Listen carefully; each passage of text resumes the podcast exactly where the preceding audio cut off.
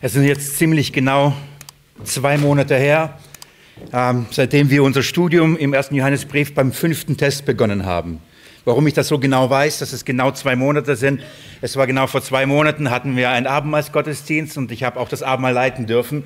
Von daher weiß ich ganz genau, dass es jetzt zwei Monate her sind, seitdem wir diesen fünften Test, der unsere Gerechtigkeit abfragt, der unsere Gerechtigkeit testen, den ersten Johannesbrief, uns angeschaut haben und dieses Studium da begonnen haben.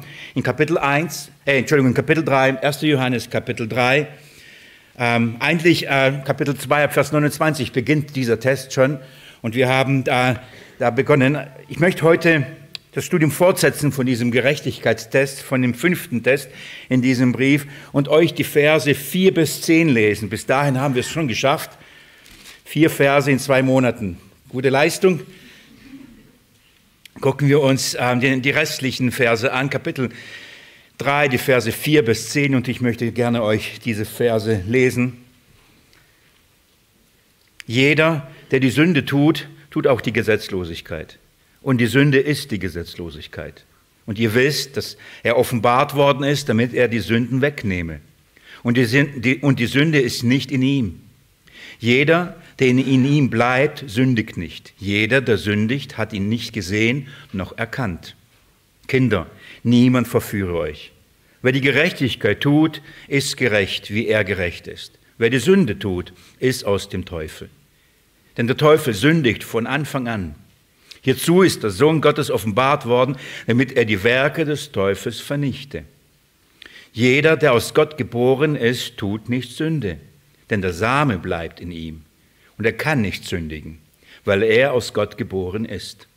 Hierin sind offenbar die Kinder Gottes und die Kinder des Teufels. Jeder, der nicht die Gerechtigkeit tut, ist nicht aus Gott. Und wer nicht seinen Bruder liebt. Ich würde beten und dann darf, dürft ihr gerne aufstehen.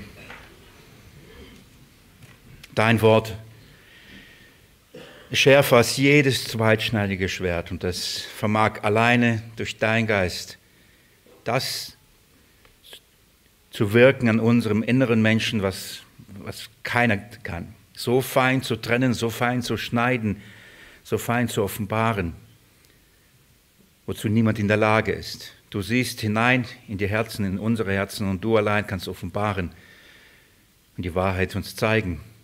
Und ich bitte dich, Herr, dass dein Wort heute schneidet in gerechter Weise. Herr, rede du zu, de, äh, zu uns durch dein Wort, zu unseren Herzen. Offenbare dein Erlösungswerk aufs Neue. Herr, wir haben es gerade im Abendmahl bezeugt. Unseren Glauben, wir glauben es. Herr, vertiefe unseren Glauben, festige unseren Glauben auch durch dieses Wort. Für mich bitte ich dich, Herr, um Kraft, um die Frische, um die Weisheit, um die Freimut, das zu sagen, Herr, was du aufs Herz legst. Herr, gib so viel, was nötig ist. Halt das zurück, was nicht nötig ist. In deinem Namen bitte ich das und erwarte ich auch alles. Du bist mein Herr, ich liebe dich. Amen. Liebe Geschwister, bevor wir unser Studium fortsetzen von diesem fünften Test, dem, Gehorsams, äh, dem Gerechtigkeitstest, der offenbart, ob wir gerecht sind oder nicht, möchte ich ähm, euch kurz nochmal abholen. Ich, ich denke, es ist gut, uns daran zu erinnern, was wir bis jetzt gesehen, was wir bis jetzt entdeckt, welche Schätze wir aus diesem Wort ge gehoben haben und was ähm, wirklich uns erfreut in, in, in diesem Wort, in dieser Wahrheit. Warum, warum ist das notwendig? Weil wir die letzten Predigten ziemlich auf einer ziemlichen Höhe waren. Wir waren geistlich gesehen ähm, dem Berg der Verklärung und durften sehen, was wir in Christus Jesus äh, alles, alles haben.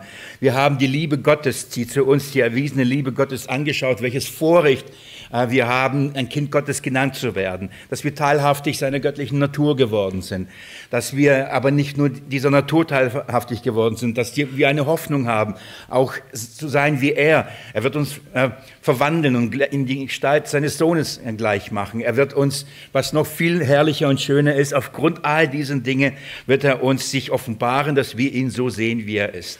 Ich durfte euch in aller Schwachheit das in den, in den letzten Sonntagen damit hineinnehmen und diese herrliche Wahrheit zeigen. Und äh, ich habe fast selbst ähm, vergessen, wo wir eigentlich da waren, dass wir eigentlich in einem Test sind. Und diese, diese herrlichen Wahrheiten, dieser kurze Einschub des Johannes in diesen, da ähm, hat große Freude in mir ausgelöst und Dankbarkeit bezüglich dessen, was für ein riesengroßes Lieben, Liebeserweis, äh, äh, ja, welchen Liebeserweis Gott uns da erwiesen hat, dass ich, ich mich auch selber daran erinnern musste und zwingen musste und sage, okay, wo kommen wir her? So, was hat das eigentlich mit diesem Gerechtigkeitstest zu tun, den wir hier an dieser Stelle haben? Und von daher würde ich gerne ganz kurz den roten Faden nochmal aufnehmen für all ihr, die ihr schon lange dabei seid und vielleicht mit mir auf diesem Berg der Verklärung wart und wieder runtergekommen seid, dass wir wissen, wo wir sind. Für die Gäste, die heute vielleicht zum ersten Mal dabei sind oder schon lange nicht mal hier waren, dass ihr auch abgeholt werdet und wisst, was wir gerade miteinander studieren, was dieser erste Johannesbrief uns Herrliches bereithält. Im Kapitel 1, ganz schnell, keine Furcht, keine Angst. In Kapitel 1, die ersten vier Verse, da gibt Johannes uns den Grund an, warum er diesen Brief schreibt. Und er erzählt uns und sagt, dass das, was die Apostel von Anfang an gesehen haben, was sie gehört haben, diese Herrlichkeit, die sie äh, beschaut haben, diese Herrlichkeit wird als Botschaft verkündigt und eben auch von Anfang an verkündigt mit einem Ziel, damit du und dich, damit die Kinder Gottes eine vollkommene Freude daran haben. Das ist äh, das große Anliegen. Und dieses, dieses große Anliegen wird dadurch äh, verwirklicht, dass Johannes spiralförmig durch diesen Brief hindurchgeht und durch die verschiedenen Tests, die, da, die er da schreibt, den Kindern Gottes die Gewissheit gibt, die sind Kinder Gottes. Sie gehören ihm. Sie haben Christus. Und in dieser Gewissheit und durch diese Gewissheit wächst diese vollkommene Freude immer mehr und immer mehr. Und so mit jedem Test wird man sicherer und sicherer und sicherer. Ja, ich bin ein Kind Gottes. Und darum wächst auch diese Freude. Das ist äh, das Vorgehen, das ist die Art und Weise, wie dieser Brief geschrieben ist. Und das ist auch das Anliegen. Und der erste Test, den Johannes hier macht und ähm, uns damit hineinnimmt und zu offenbaren, dass wir Kinder Gottes sind, ist ein Sündentest. Und der Sündentest testet nicht, ähm, ob du Sünden hast oder nicht. Und wenn du keine Sünden hast, kannst du sicher sein, du bist ein Kind Gottes. Das ist nicht der Sündentest, wie wir hoffentlich gelernt haben und ich hoffe auch hier verstanden habe, sondern es beginnt mit diesem ersten Test und der ist der grundlegende, wichtigste Test, dass wenn wir meinen, mit Gott Gemeinschaft zu haben, in sein Licht treten und in seine Gegenwart kommen, dass wir in diesem Licht als erstes erkennen, wir sind Sünder. Das ist die, das Erste, was ein Kind Gottes ähm, erkennen wird. Er ermangelt der Herrlichkeit Gottes. Er ist ein Sünder und in seinem Licht kann er eigentlich nicht bestehen. In seine Herrlichkeit kann er nicht schauen. Denn Gott ist heilig, Gott ist gerecht. Wir Menschen sind Sünder, nicht gerecht. Und das ist die erste Erkenntnis, die ein Kind Gottes bekommt, geschenkt bekommt in einem tiefen Verständnis seiner eigenen Sündhaftigkeit. Das ist der erste Test. Und wenn man diesen Test schreibt und sagt, ja, ich erkenne, ich bin ein Sünder und darum brauche ich einen Fürsprecher, einen Mittler bei Gott, dem Vater, wer diese Erkenntnis hat, dann sagt Johannes, das ist ein sehr, sehr gutes Zeichen, dass du ein Kind Gottes bist. Das ist das Erste und das ist das Wichtige. Und alles darauf baut auf. So, wir erkennen, unseren Fürsprecher. Wir erkennen Jesus Christus, die Notwendigkeit seines Lebens und seines Todes nur auf Grundlage dessen, wenn wir begreifen, dass wir die Erlösung brauchen. Und wir begreifen das, wenn wir erkennen, dass wir eigentlich Gesetzlose sind. Dass wir das Gesetz übertreten haben und dass wir Sünder sind und darum brauchen wir ihn. So beginnt er das ähm, damit. Und dann geht er weiter und sagt, machen wir einen zweiten Test. Woran merken wir, dass wir wirklich diesen Christus erkannt haben, der unser Fürsprecher und unser Erlöser ist? Und er sagt, äh, am Gehorsam. Ein Gehorsamstest. Dieser Gehorsamstest beginnt in Kapitel 1 ab Vers 3 und er spricht darüber und sagt, dass ähm, wer Jesus erkannt hat oder man erkennt darin, ob jemand diesen Fürsprecher, die, die, diesen ähm, Erlöser erkannt hat, wer auf ihn hört. Seine Jünger hören, die kennen seine Stimme, sie folgen ihm, sie halten seine Gebote. Sie halten das, was er sagt, sie halten sein Wort. Und was sagt er? Glaubt an mich und liebt einander. Das ist sein Gebot, das er von Anfang an gepredigt, von Anfang an verkündigt hat. Und das ist das, was Johannes sagt. Wer sagt, er, er kennt Jesus, er liebt Jesus. Wer sagt, er lebt in der Gemeinschaft mit Gott und er, er, er kennt seinen, seinen äh, Mittler, dann wird er, der an ihn glaubt und sagt, er kennt ihn, er wird ihm nachfolgen. Er wird seinem Wort glauben. Er wird das tun, was er sagt. Und er sagt, liebt einander und glaubt an mich und liebt einander. Das ist der Gehorsamstest. So ähm, ist das der zweite Test und ich hoffe auch, dass du da bestanden hast und sagst, ja genau, genau das ist das. Ich glaube an ihn und ich äh, höre auf sein Wort, ich glaube seinem Wort und ich liebe die, die er erlöst hat. Dann führt Johannes uns weiter nach einem kurzen Einschub, in dem er nochmal auf viele Art und Weise wiederholt und sagt, warum er das Ganze schreibt. Und sagt, ich schreibe euch Kinder, junge Männer, Väter. Warum? Weil ihr das habt. Nicht, weil ihr es nicht habt. Ihr habt das. Und darum wiederholt es, wiederholt es, damit wirklich sagen, darum schreibt das.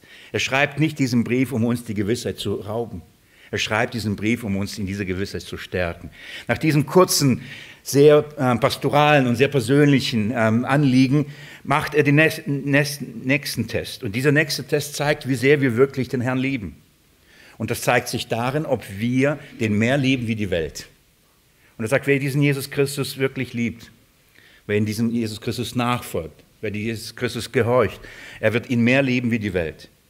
Er wird äh, ihn mehr lieben wie alles, was in der Welt ist. Und dann erklärt er, was in der Welt war, in der Welt ist. Und er spricht von Begierden von Begierden des Fleisches, er redet von den Begierden der Augen, er, er redet von dem Hochmut des Lebens, all die Dinge, die uns von Christus weglocken, all die Dinge, die uns von Gott entfernen, all die Dinge, die sich in der Gesetzlosigkeit offenbaren.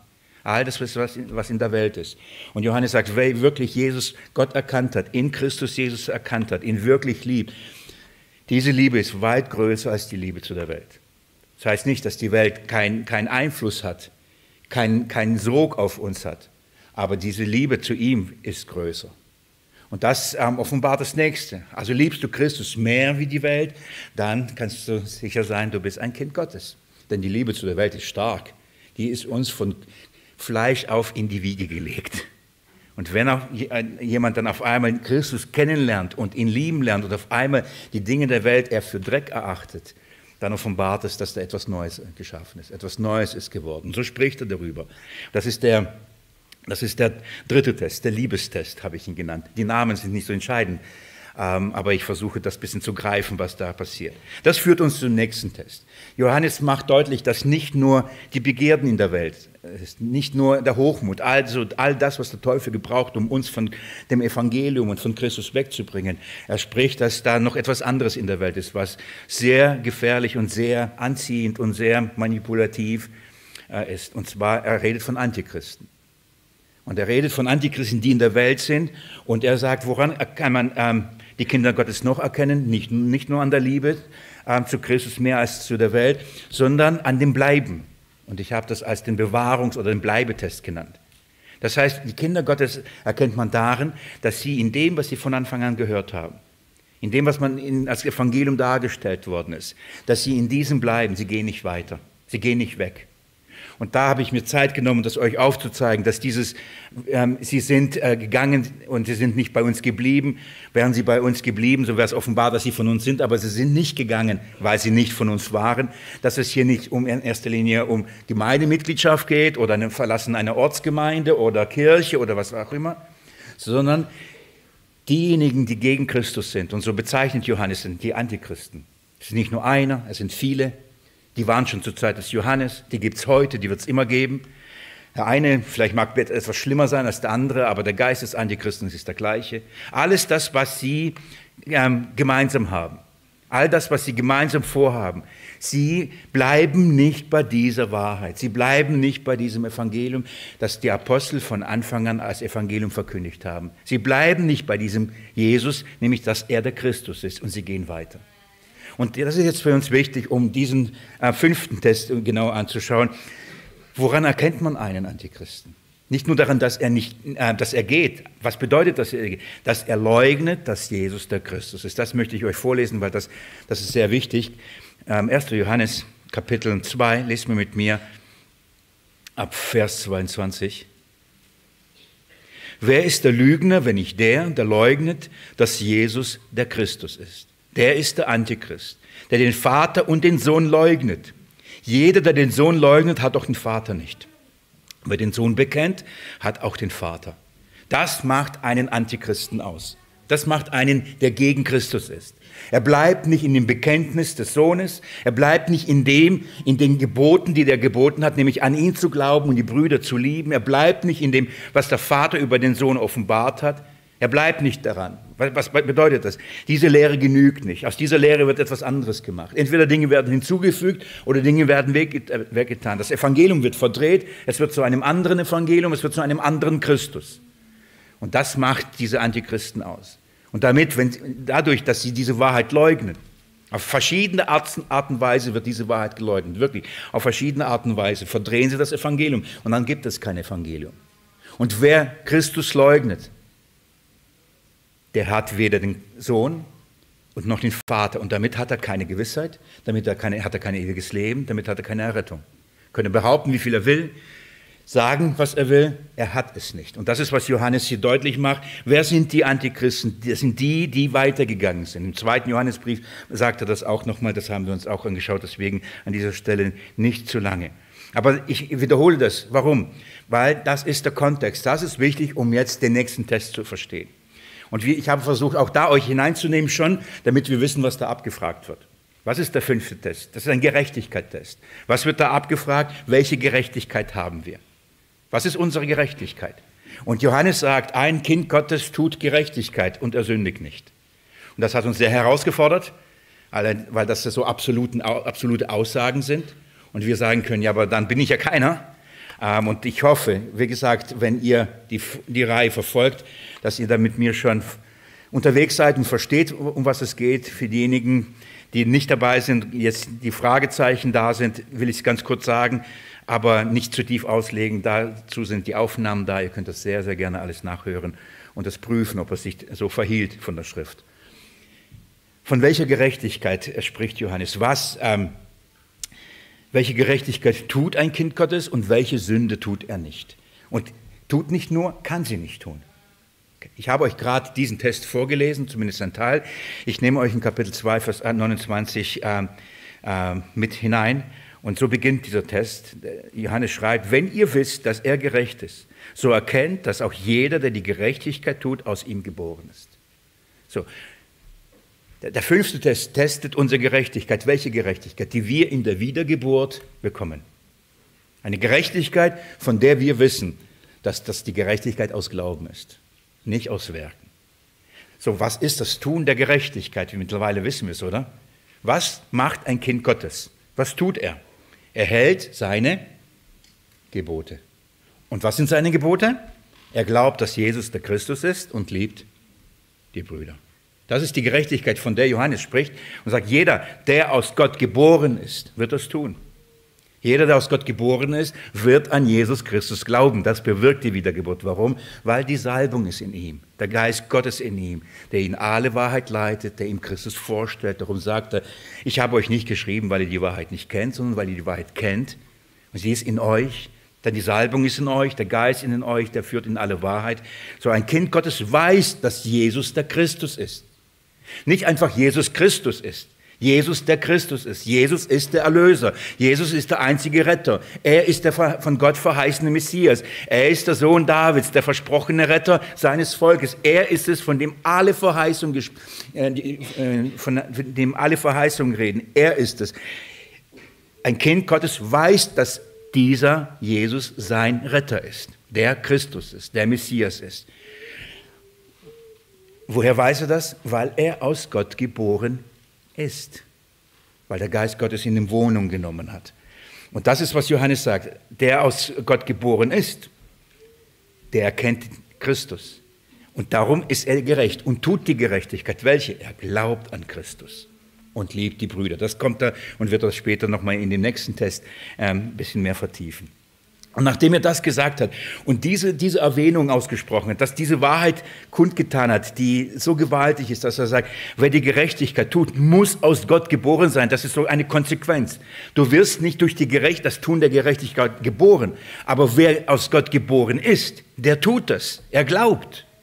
Und dann muss er kurz stehen bleiben, und da sind wir auch kurz stehen geblieben, und muss diese herrliche Wahrheit betrachten und sagt, wisst ihr, was das für ein Liebeserweis Gottes ist, dass er uns wiedergeboren hat? Und dann spricht er über diesen Liebeserweis. Und das waren die drei Verse in dem ersten, äh, in dem dritten Kapitel.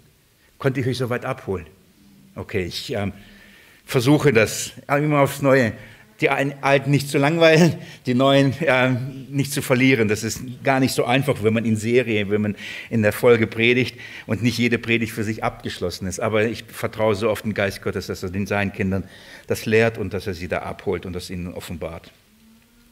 Und mit dieser, mit, nachdem er diese Wahrheit nämlich äh, aufgezeigt hat, was für ein Privileg war, diesen, diesen Liebesbeweis, das ist wie gesagt wie ein Einschub, das er gemacht hat. Er sagt, bevor ich euch darüber jetzt rede, über die Sünde, die ein Kind Gottes nicht tut, bevor ich darüber rede, über die Gerechtigkeit, die ein Kind Gottes tut, bevor ich das aufzeige, ähm, was ein Kind Gottes eben nicht tut, möchte ich euch ganz da ausrichten. Lass uns geschwind uns anschauen, was für ein Vorrecht wir erstmal haben. Und nachdem er das getan hat, und wie gesagt, das ist so auf dem Berg der Verklärung, da schaut man, man ist nur dankbar, sagt er, und jetzt sind wir in der Lage, mit dieser Perspektive, mit dieser Haltung als Kinder Gottes, wissen, wir sind Kinder Gottes, schauen wir uns diese Verse an damit wir da nicht in Strauchen kommen sofort, wenn es heißt, wenn er sagen wird, ein Kind Gottes, der aus Gott geboren, sündigt nicht, damit wir da nicht sofort auf dem Glatteis sind sagen, ja, oh nein, dann bin ich ja doch nicht.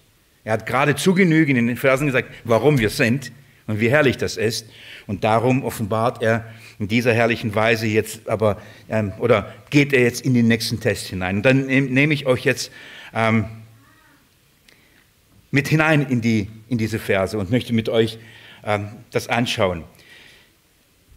Ich möchte euch zeigen, anhand dieser Verse, warum ein Kind Gottes nicht sündigt. Beziehungsweise welche Sünde tut er nicht. Und zwar nicht nur beständig, wie es oft ausgelegt wird, dass ein Kind Gottes einfach nicht fortwährend sündigt. Das heißt, er wird nicht in einer Sünde bleiben, er wird immer wieder umkehren, Buße tun. Das ist auch wahr, aber das ist nicht von, von dem redet Johannes hier nicht. Sondern er sagt, von dieser Sünde, diese, diese Sünde macht ein Kind Gottes nicht. Er kann sie gar nicht tun. Nicht nur er tut sie, eine Zeit lang und dann tut er Buße, erkennt er und dann kehrt er zurück. Davon redet er nicht, sondern er spricht darüber. Nur als Beispiel Vers 9, lest mit mir. Jeder, der aus Gott geboren ist, tut nicht Sünde, denn sein, Sa denn sein Same bleibt in ihm und er kann nicht sündigen, weil er aus Gott geboren ist. Er kann nicht. Versteht ihr? Johannes redet nicht, er tut's und dann tut er Buße und kehrt um. Davon redet er nicht. Er redet von einer Sünde, die ein Kind Gottes nicht tun kann. Von welcher Sünde redet er? Nochmal erinnert euch an das, was ich gerade versucht habe als Kontext. Was tun die vielen Antichristen? Was tun die ähm, Gegner von Christus? Sie leugnen, dass Jesus der Christus ist. Und das ist unser Kontext. Das ist der Zusammenhang. Wenn Johannes sagt, diejenigen, die Jesus als Christus leugnen, die sind nicht von uns. Die sind keine Kinder Gottes. Die sind nicht wiedergeboren. Darum sind sie gegangen. Die sind weitergegangen. Die sind nicht in dieser Wahrheit geblieben. Diese Wahrheit hat ihnen nicht gereicht. Die Genügsamkeit Christi, des Erlösungswerks, dass sein Blut und sein Leben völlig genug für uns ist, das reicht ihnen nicht. Also gehen sie weiter. Sie bauen neue Lehren, große Lehren, fügen Dinge hinzu. Entweder fügen sie das Gesetz hinzu oder nehmen viele Wahrheiten weg, wie auch immer. Und er sagt, sie begehen diese Sünde und zwar ständig. Sie sündigen, indem sie permanent in ihren Lehren Jesus als den Christus, als den alleinigen Retter und Erlöser, unseren Fürsprecher, unseren Mittler bei dem Vater leugnen. Und darum haben sie auch den Vater nicht. Sie können viel behaupten, dass sie den Vater haben, haben sie nicht. Denn wenn sie Jesus auf diese Weise leugnen, haben sie Gott nicht. Denn niemand kommt zum Vater, denn durch Christus. Leugnen sie Christus, leugnen sie den Vater. Diese Sünde begehen die Antichristen. Und jeder, der Christus nicht hat, ist übrigens gegen ihn. Denn Jesus hat gesagt, wer nicht mit mir sammelt, der zerstreut. So, entweder bist du für Christus, mit Christus oder bist du dann dagegen. Und wenn du dagegen bist, gibt es nur einen Namen für dich. Anti. Und das ist ein Antichrist. Ich wiederhole mich, aber ich sage es noch einmal, keine spektakuläre, dämonische, übergroße, mächtige politische oder jüdische Endgestalt. Es ist jeder, der gegen Christus ist der auf irgendeine Weise anstatt dem einen wahren Erlöser eine andere Rechtfertigung als Maßstab hat, ist anstelle von Christus. Ob das Werke, ob das Institutionen, ob das Religionen, spielt keine Rolle, was es ist. Alles, was anstelle von Christus kommt, ist gegen Christus. Und darum nennt Johannes sie Anti, Antichrist. Das ist die Definition der Schrift von einem Antichrist. Und, und, dies, und das ist die Sünde. Die Sünde leugnet Christus. Und Johannes sagt, alle, die nicht aus Gott geboren sind, sie tun das. Und das erkennt man übrigens. Aber die aus Gott geboren sind, sie leugnen Christus nicht. Sie kennen ihn. Und darum können sie gar nicht leugnen, weil der Geist Gottes, der in ihnen Wohnung genommen hat, in ihnen dieses Zeugnis gibt. Selbst wenn sie sündigen, und ich bin mir sicher, wenn ich das sage, prüft euch. Ihr, wenn ihr Kinder Gottes seid, und ich gehe schwer davon aus, wenn ihr Kinder Gottes seid und ihr sündigt, ihr mögt an eurer Rettung vielleicht zweifeln. Ihr mögt daran vielleicht zweifeln und sagen, oh Mann, bin ich, bin ich aber jetzt dadurch gerettet oder nicht? Mein, Im äußersten Fall. Aber ein Kind Gottes wird niemals zweifeln, ob Jesus der Christus ist. Wir mögen an uns zweifeln, und das übrigens zu Recht. Aber wir werden niemals an Christus zweifeln. Warum nicht? Weil der Geist Gottes, der Geist des Christus in uns, unserem Geist dieses Zeugnis gibt. Er ist der Erlöser, der einzige wahre Erlöser. Das ist das Geheimnis. Darum ist es keine menschliche Geschichte. Menschen predigen, verkündigen, evangelisieren. Der, der, der, Grund, warum du das glaubst, was ich glaube, ist, weil der Geist dir das gleiche Zeugnis gibt wie mir. Und das weltweit. Es ist etwas, was Gott der Vater tut. Denn sie werden alle von Gott gelehrt sein. Er selbst wird sie zu Jesus bringen. Er selbst wird sie ihnen Christus offenbaren. Und sie werden durch den Geist an Christus glauben. Es ist nicht ihr Werk, es ist das Werk Gottes. Wie macht er das? Durch die Gabe des Geistes, durch die Salbung oder durch den Samen, wie Johannes in verschiedener Weise in diesem Brief spricht. Und das ist, von dieser Sünde ist hier die Rede. Diese Sünde kann ein Kind Gottes nicht begehen. Er wird nicht leugnen, dass Jesus der Christus ist. Ich sage es noch einmal, selbst Petrus hat diese Sünde nicht begangen, richtig? Hat er Christus geleugnet? Eigentlich schon, oder? Er hat doch gesagt, ich kenne ihn nicht. Er hat gesagt, oh, ich habe mit ihm nichts zu schaffen. Er hat gesagt, lass mich in Ruhe mit dem. Das hat er alles gesagt. Was hat er nicht gesagt? Als sie gesagt haben, hey, du wirst doch einer von ihnen. Er hat nicht gesagt, Jesus ist nicht der Christus. Petrus wusste, dass er der Christus ist, denn der Vater hat es ihm offenbart. Also weint er bitterlich, nachdem er Jesus so öffentlich verraten hat. Hat Jesus ihn verworfen? Nee, oder? Was hat Jesus ihm anvertraut? Seine Schafe. Das ist nicht die Leugnung, von, von dem hier die Rede ist. Es ist nicht, wenn du mal im Bus sitzt und jemand fragt, hey, bist du auch Christ? Und du sagst, hey, was? Und schläfst. Bin müde. Oder wenn jemand von dir ein Zeugnis fordert und dir das unangenehm ist, weiß was ich, und du dir der Situation entziehst. Es ist sogar etwas anderes, wenn du sagst, nein, das bin ich nicht. Das ist nicht die Leugnung. Es ist die Leugnung, wenn du in der Situation bist, wenn du Rechenschaft gibst, ist Jesus der Christus der einzige Retter der Welt. Und du sagst, nein, das ist er nicht. Das ist die Leugnung. Aber das wird ein Kind Gottes nicht tun. Denn er weiß, dass es so ist. Er weiß es. Der Geist Gottes gibt Zeugnis davon, dass es so ist. Das ist ein Geheimnis. Das ist das Geheimnis, das Wirken Gottes in den Seinen. Das ist die Art und Weise, wie er seine Kinder bewahrt. Das ist die, Art und Weise, wie er seine Kinder rettet. Er gibt ihnen diesen Glauben. Von dem Fluss, den Gedankengang über die Tests, die wie Johannes hinführt, kommt diese Frage hier oder diese Aussage, dass ein Kind Gottes niemals diese Sünde tut. Warum? Weil dieses Kind Gottes bleiben wird. Die Antichristen gehen, die bleiben in dieser Wahrheit. Ein Kind Gottes wird in dieser Wahrheit bleiben. Und das zu erklären, was das bedeutet, zeigt er diesen Gerechtigkeitstest. Seine Gerechtigkeit ist nicht das Tun der Werke, seine Gerechtigkeit ist das Bleiben im Christus. Denn ich lese euch nochmal Vers 9. Jeder, der aus Gott geboren ist, tut nicht Sünde. Warum? Denn sein Same, wessen Same? Des Christus, Gottes, der Geist Gottes, bleibt in ihm. Warum sündigt er nicht? Weil er mutig ist, weil er stark ist, weil er sich diszipliniert und super Heiligung lebt, steht alles nicht da. Die Begründung, denn der Same bleibt. Er wird bewahrt durch den Geist Gottes, der übrigens den Kindern Gottes gegeben ist und nicht mehr geht weil das Blut Jesu Christi den bezahlt hat, die Grundlage geschaffen hat, dass der Geist nicht geht. Und wenn der Geist nicht geht und bleibt, glaubt ihr, der Geist wird irgendwann mal aufhören? Wird der Geist sagen, mit dem Willi komme ich nicht zurecht? Ich kann ihn nicht überzeugen? Er ist zu stur? Also ich bin schon stur, aber so mächtig bin ich nicht. Es ist der Geist Gottes, der ein Wort spricht und die Schöpfung schafft, der Wort spricht und Dämonen fliehen, der ein Wort spricht und ein der eifrigsten Gegner des Christus zusammenbricht und Christus annimmt. Wer kann ihm widerstehen? Wir haben gelesen heute Morgen, von welchem Gott wir reden, den die ganze Schöpfung preist. Wer kann sagen, ich widerstehe dir, Gott? Sein Geist hat Wohnung genommen. Das ist das Wunder der Wiedergeburt, der Liebesaberweis Gottes. Ich gebe dir meinen Geist. Weißt du, weißt du warum? Er wird dich dazu bringen, er wird es schaffen, dass du nie mehr diese Sünde begehst, nämlich meinen Sohn zu leugnen. Ist das nicht ein Liebesbeweis Gottes an uns? Das schenkt er uns. Sein Geist, damit wir an Christus glauben können. Das ist, das ist ein Geschenk. Das ist Gnade, die uns erwiesen ist.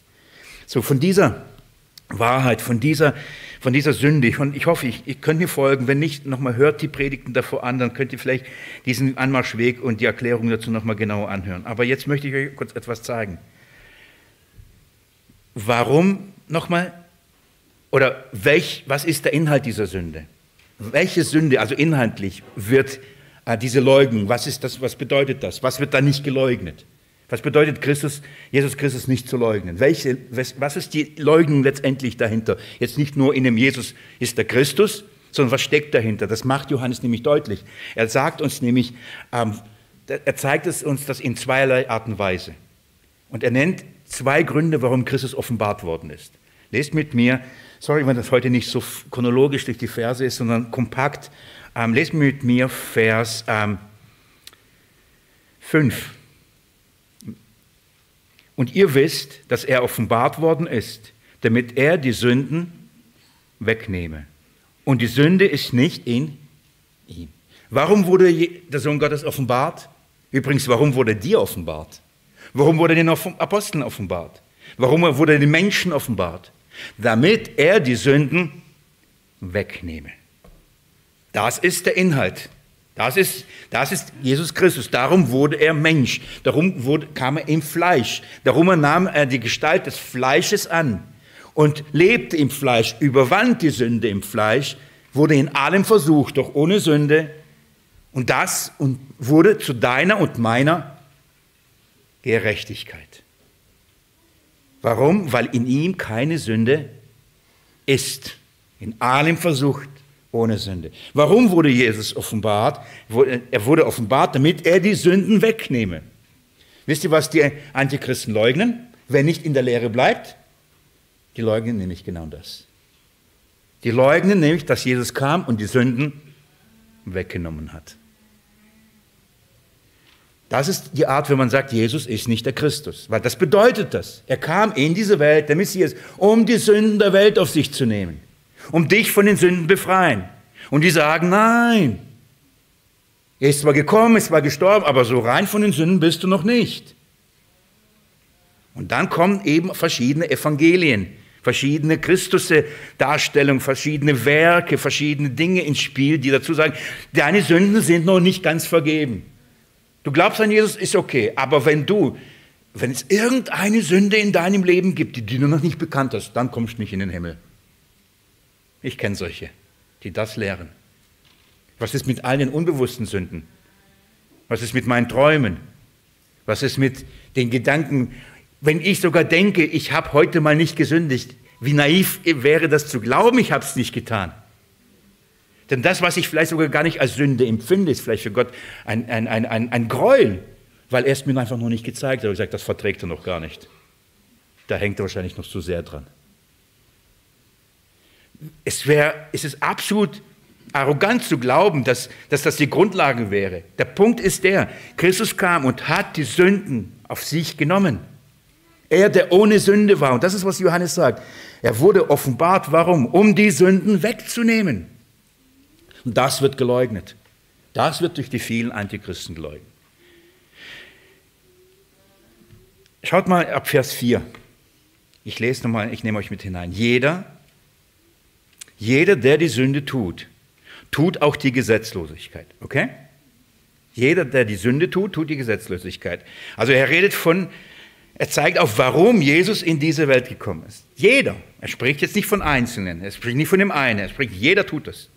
Jeder tut das. So hat, doch Johannes begonnen zu sagen, Wenn wir behaupten, wir haben keine Sünde, sind wir nicht im Licht. Wenn wir behaupten, wir sind sündlos, sind wir nicht. Jetzt zeigt er, er geht eine Etage tiefer und sagt, starten wir mal. Jeder, der die Sünde tut, tut die Gesetzlosigkeit. Was ist Gesetzlosigkeit?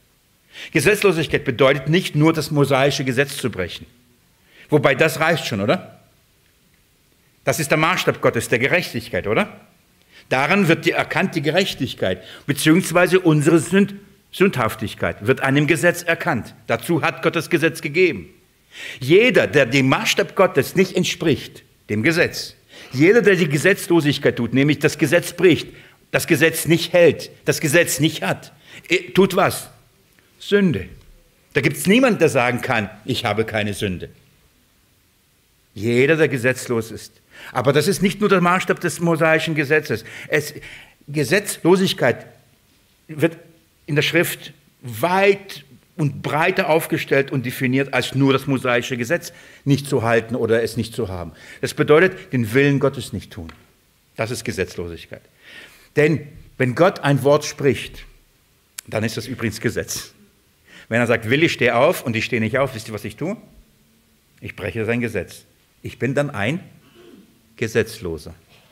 Wenn Gott sagt, Willi, setz dich hin und sagt, na, aber jetzt habe ich keine Lust, dann bin ich wieder ein Gesetzloser. Wenn er sagt, Willi, glaub an Jesus Christus, dass er der Christus ist, der Erlöser, und ich tue es nicht, was bin ich dann? Ein Gesetzloser. Wenn er sagt, liebe deinen Brüder, die ich erlöst habe, und ich tue es nicht, was bin ich dann? Ein Gesetzloser. Je, die, jeder, der sündigt, jeder, der die Sünde tut, tut auch die Gesetzlosigkeit. Warum? Und die Sünde ist die Gesetzlosigkeit. Das ist Sünde. Ich entspreche nicht dem Willen Gottes. Ich handle nicht nach dem Willen Gottes. Nach welchem Willen? Gott offenbart, Gott spricht, er gibt sein Wort. Gott sagt was? Das ist sein Wille, das ist sein Wort. Wenn Jesus sagt, glaubt an mich und liebt die Brüder, das ist, wisst ihr, was das ist? Ich tue dann, wenn ich das tue, tue ich seine Gerechtigkeit. Denn das ist entsprechend seinem Willen. Lebe ich entsprechend seinem Willen, tue ich Gerechtigkeit. Das ist die Definition von Gerechtigkeit tun. Ich tue das, was Gott sagt. Das ist die Gerechtigkeit. Was sagt die Schrift? Wie kriegen wir seine Gerechtigkeit? Was sollen wir tun?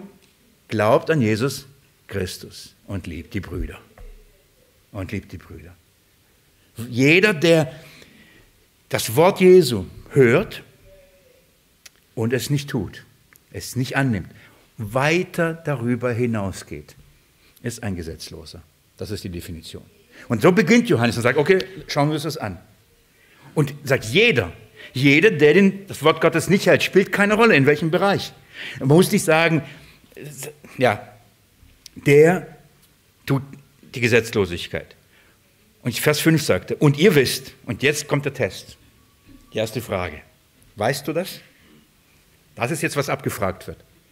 Was für eine Gerechtigkeit du hast. Ob du gerecht vor Gott bist. Wenn du das weißt, dann hast du die Gerechtigkeit. Und ihr wisst, dass er offenbart worden ist, damit er die Sünden wegnehme. Und die Sünde ist nicht in ihm. In, in wem nicht? Es geht jetzt nicht in den Menschen, nicht in dem Gläubigen. In Christus ist sie nicht. Jeder tut die Sünde, denn jeder ist gesetzlos, jeder bricht das Wort. Aber darum ist doch Christus offenbart worden, darum kam doch Christus in die Welt. Schlag mit mir das erste Kapitel nochmal auf und lesen mit mir ab Vers 1. Was von Anfang an war, was wir gehört und was mit unseren Augen gesehen, was wir angeschaut und unsere Hände betastet haben vom Wort des Lebens. Das ist das offenbarte Wort, das, an das man glauben soll. Und das Leben ist offenbart worden. Das ist das Leben, das offenbart worden ist. Das heißt, hier zeigt Gott, so bekommst du ewiges Leben. Das ist das Leben. Und was ist dieses Leben? Was ist dieses Wort? Das bei dem Vater war und uns offenbart worden ist. Was wir gesehen und gehört haben, verkündigen wir euch, damit auch ihr mit uns Gemeinschaft habt. Und zwar ist unsere Gemeinschaft mit dem Vater und mit dem Sohn. Die Gemeinschaft mit dem Vater und dem Sohn geschieht durch diese Offenbarung des Wortes. Und dieses Wort ist das Leben. Und das Leben, dieses Wort ist der Christus. Und dann sagt Johannes, jeder ist ein Sünder. Jeder ist ein Übertreter. Aber darum ist doch der Christus offenbart worden. Darum wurde er uns doch gezeigt. Darum haben wir ihn gesehen, geschaut, betastet und verkündigen wir euch. Darum, warum? Weil wir euch sagen, er hat die Schuld weggenommen. Er hat die Sünden besiegt.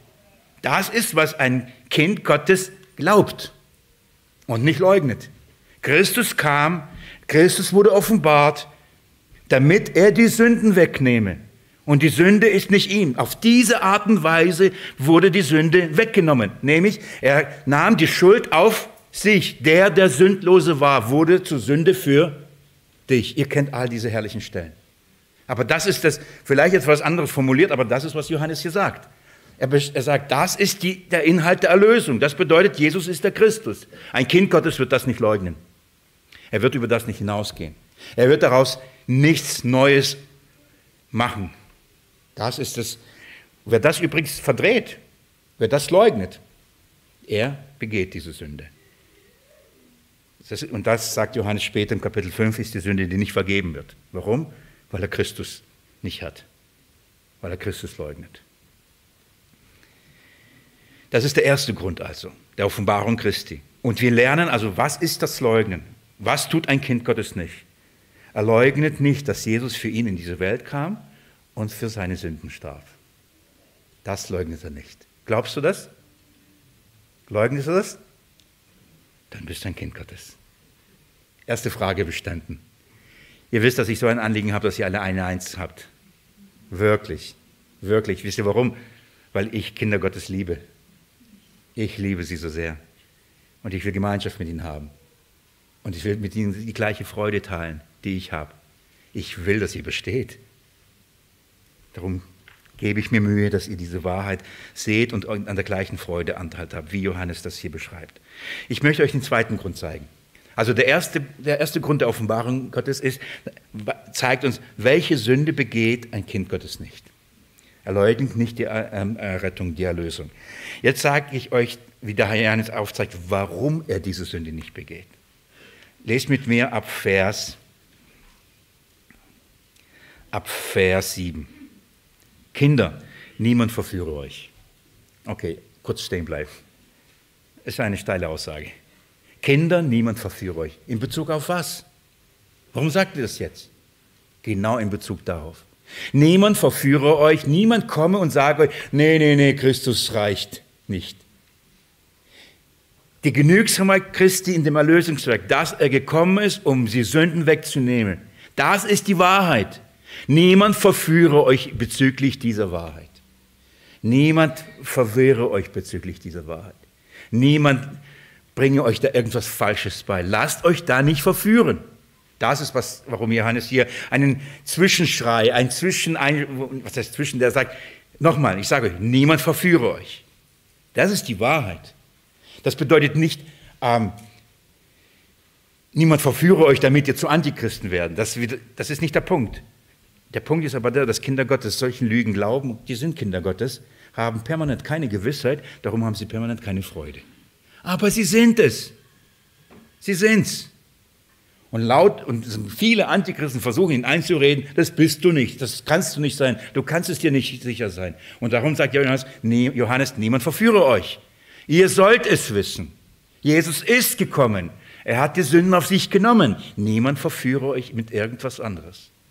Und jetzt sagt er, warum wir nicht verführt werden können oder warum die Kinder Gottes das nicht tun werden, ihn zu leugnen. Ich lese also weiter. Kinder, niemand verführe euch. Wer die Gerechtigkeit tut, ist gerecht, wie er gerecht ist. Wer die Sünde tut, ist aus dem Teufel. Denn der Teufel sündigt von Anfang an. Und dann sagt er, hierzu ist der Sohn Gottes offenbart worden, damit er die Werke des Teufels vernichte. Weißt du, warum ein Kind Gottes nicht diese Sünde begehen kann?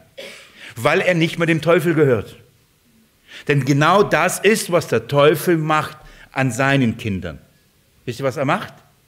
Schlag mit mir 2. Korinther Kapitel 4 geschwind auf. Eine Hand bleibt in Johannes, 1. Johannesbrief und ihr schlagt mit mir 2. Korinther Kapitel 4 auf.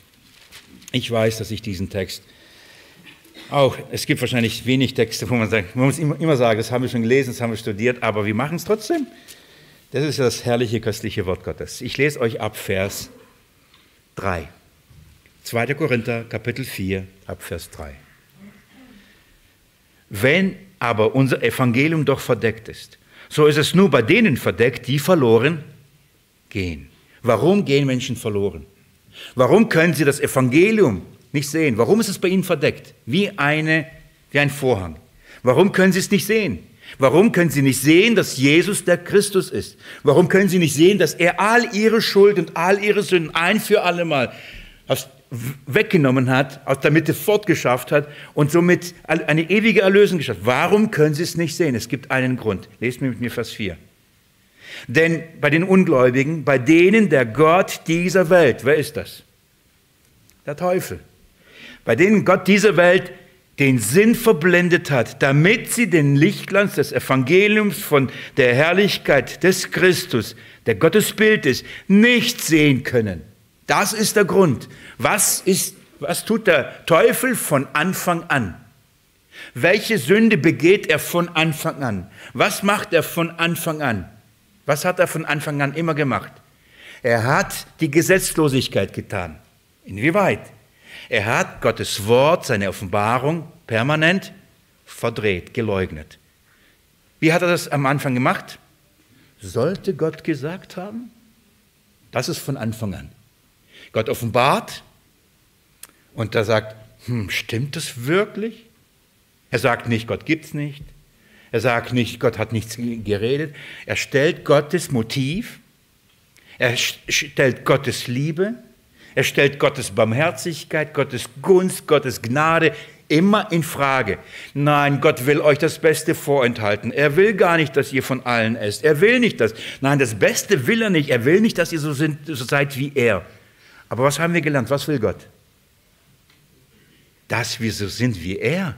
Das ist doch der Plan dass wir verwandelt werden in das Bild seines Sohnes, ihm gleichförmig, ihn schauen von Angesicht zu Angesicht. Und was hat der Teufel von, an, an, von Anfang an gesagt? Das will er nicht. Das will er nicht. Hat uns Gott madig gemacht, den Menschen madig gemacht und Gott, an, an Gott Zweifel gesetzt, dass er wirklich es gut mit uns meint. Dass er wirklich es gut mit uns meint und uns alles gibt, was wir brauchen. Das macht er von Anfang an. Er verblendet, dass Gott in Christus Jesus ihn besiegen wird, besiegt hat. Das wusste er übrigens. Und sein Anliegen war von Anfang an, mit dem ersten Offenbarung Gottes bitte an die Menschen, bei Adam, ihn zu verblenden, damit er nicht die Herrlichkeit Gottes im Angesicht Christi erkennt. Bis heute macht er das. Das ist das Werk des Teufels.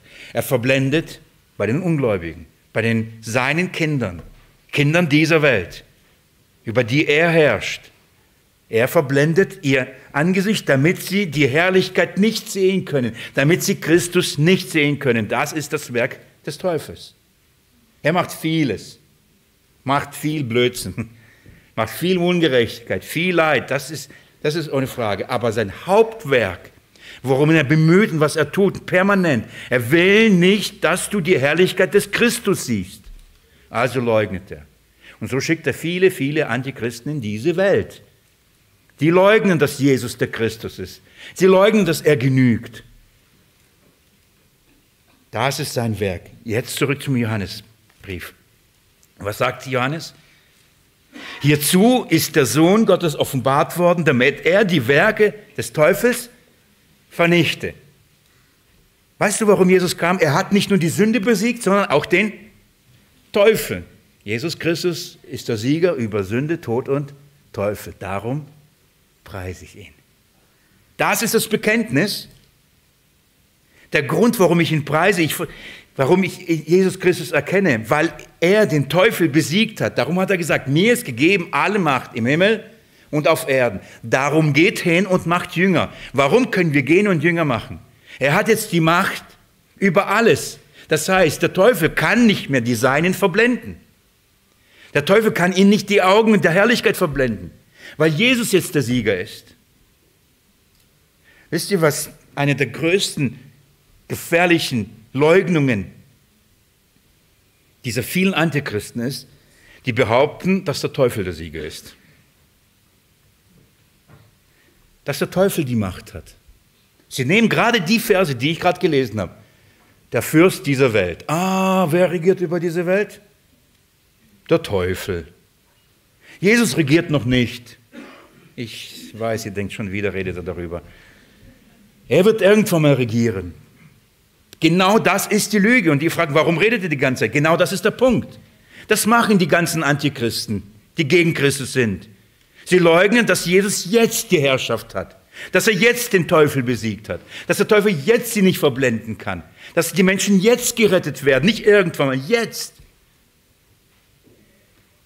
Hierzu ist der Sohn Gottes offenbart worden, damit er die Werke des Teufels vernichte. Er hat den Teufel besiegt, seine Werke sind vernichtet. Nicht werden irgendwann mal sein, nachdem er nochmal freigelassen wird. Er hat ihn besiegt. Er ist der Herr. Diese Wahrheit wird, soll verblendet werden. Diese Wahrheit soll nicht erkannt werden. Aber Johannes sagt, ein Kind Gottes weiß, dass Jesus der Herr ist. Er weiß, dass er der Sieger ist. Er weiß das. Warum? Denn er ist aus Gott geboren. Denn er ist aus Gott geboren. Kinder Gottes kennen ihren Herrn. Sie kennen Christus. Kein, Kinder des Teufels kennen ihn nicht. Darf ich euch bitten, Johannes Evangelium Kapitel 8 kurz aufzuschlagen? Johannes Evangelium Kapitel 8.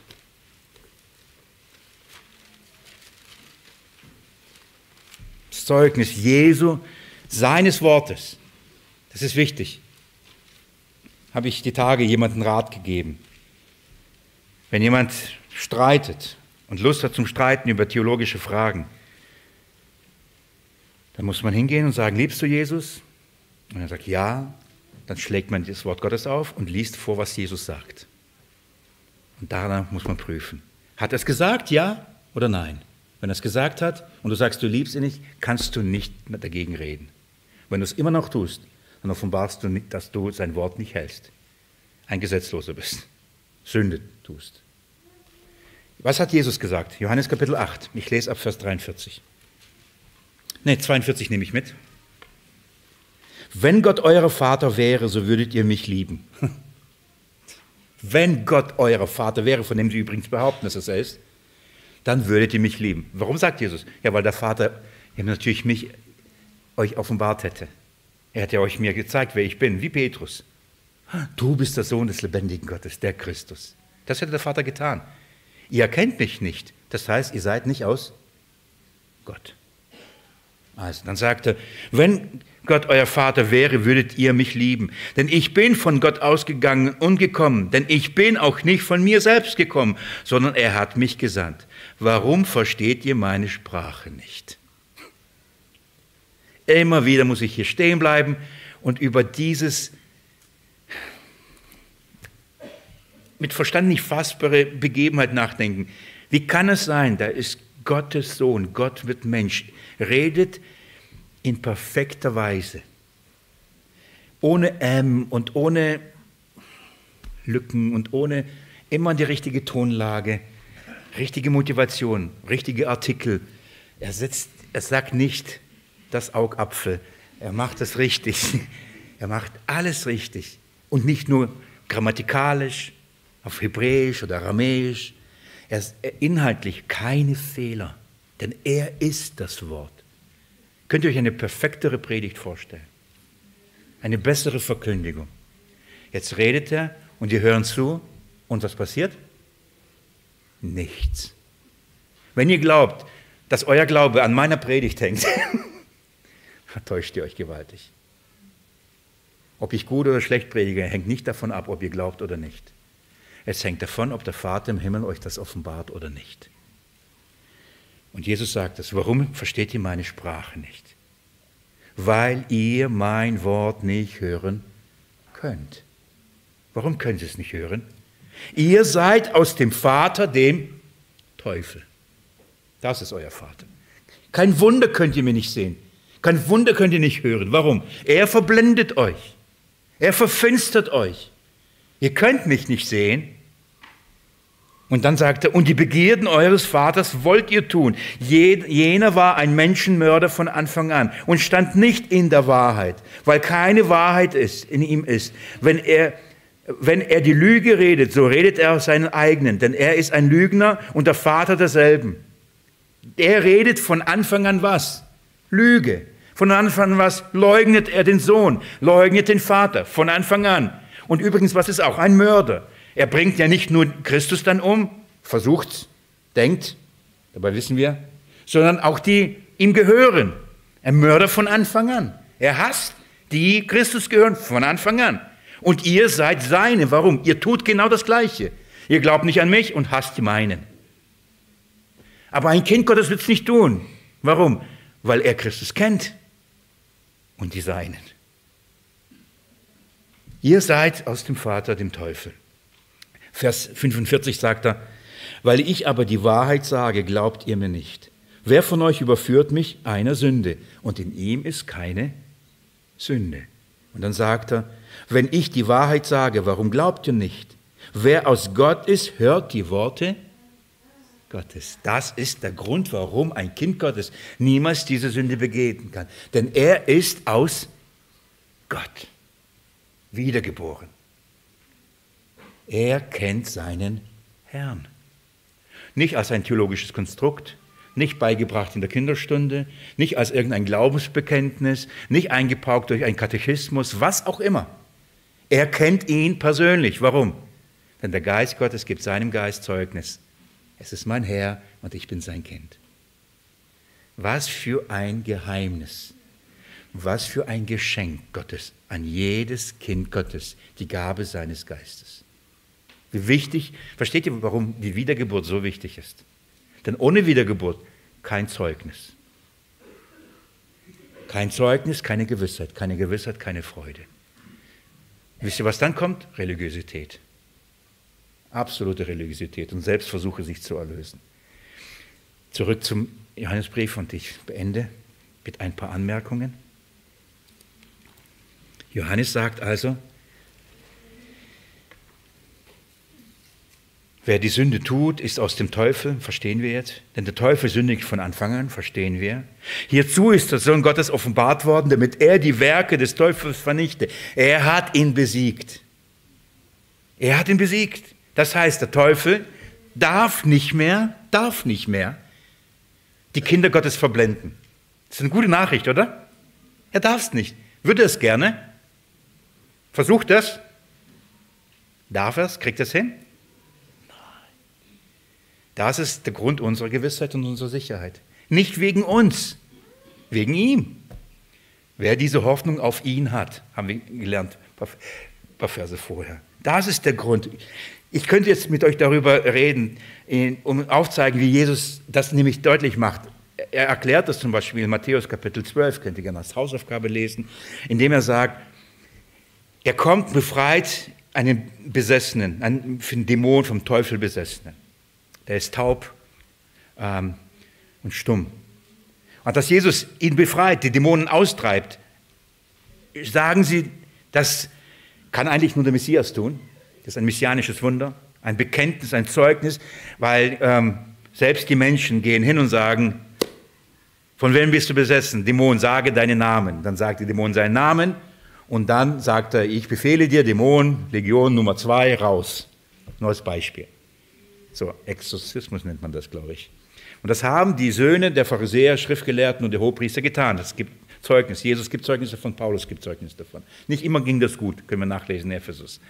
Aber der Punkt ist der, jetzt ist einer da, der kann nicht hören. Das heißt, wenn man fragt, welche Dämonen sind da, wie heißt du, kann er nicht hören. Wenn man sagt, sag mal, wie heißt du, kann er nicht sagen. Wie kann man ihn dann austreiben? Für die Menschen nicht mehr möglich, okay? Jesus sagt einfach, ich weiß, wer du bist, ich weiß, wie du heißt, raus mit dir. Das ist kein Mensch, der das sagt. Und das verstehen die. Das wissen sie. Was Jesus gerade getan hat, er demonstriert, er ist der Sohn Gottes. Er ist der Messias, er ist der Christus. Dann sagen sie, oh, dann werden sie jetzt alle in Glauben. Sagen wir, er hat das mit dem Obersten der Dämonen getan, mit dem Belzebul. Und dann erklärt Jesus und sagt, Leute, schaltet euer Grips ein. Denkt mal drüber nach.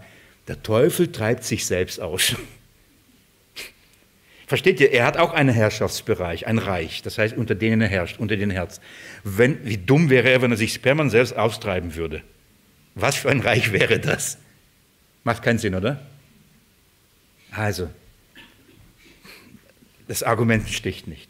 Aber ich sage euch, sagt er, wenn ich komme und die Dämonen austreibe mit dem Finger Gottes, mit dem Geist Gottes, wisst ihr, wer ich bin?